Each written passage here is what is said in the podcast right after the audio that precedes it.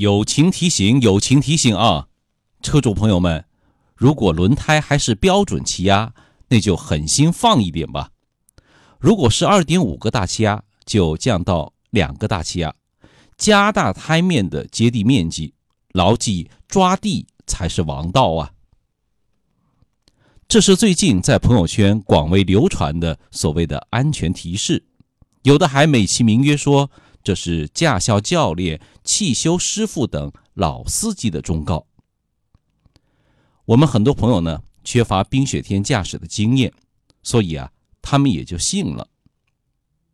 轮胎的合理气压是保证行车安全的一个重要指标。那么到了冬天，我们要不要给轮胎放点气呢？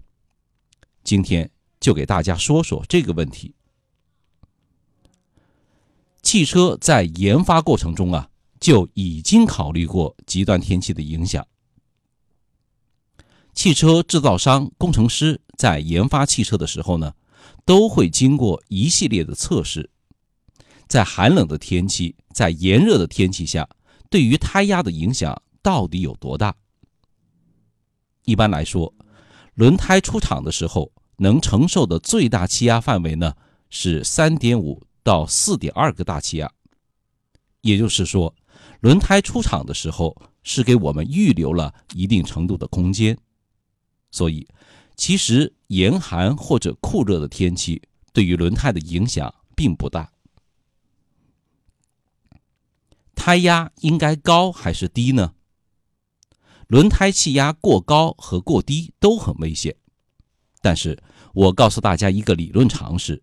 轮胎气压低比轮胎气压高的危险程度要大六倍，胎压不足的危险性更大。为什么更大呢？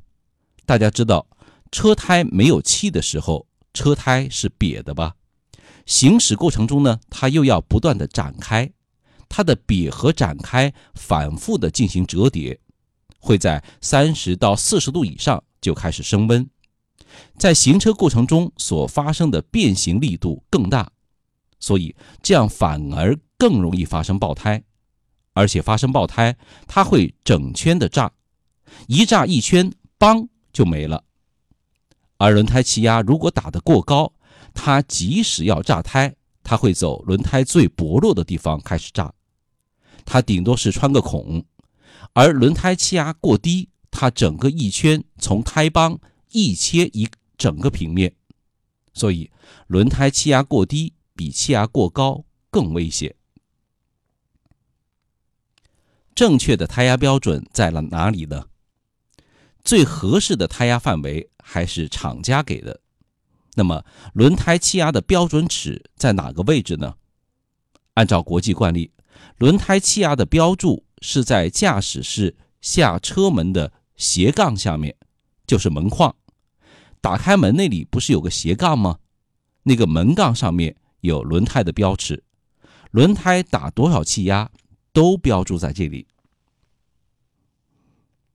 您一定要这么办。您如果有胎压监测，要时刻关注一下轮胎的气压，气压过低还应该及时的补充。毕竟冬天冰雪天气也存在爆胎的可能。如果你喜欢邵雍的话，关注一下我们的微信公众号“邵雍说交通”，这里有实用的汽车知识小干货，加一下吧。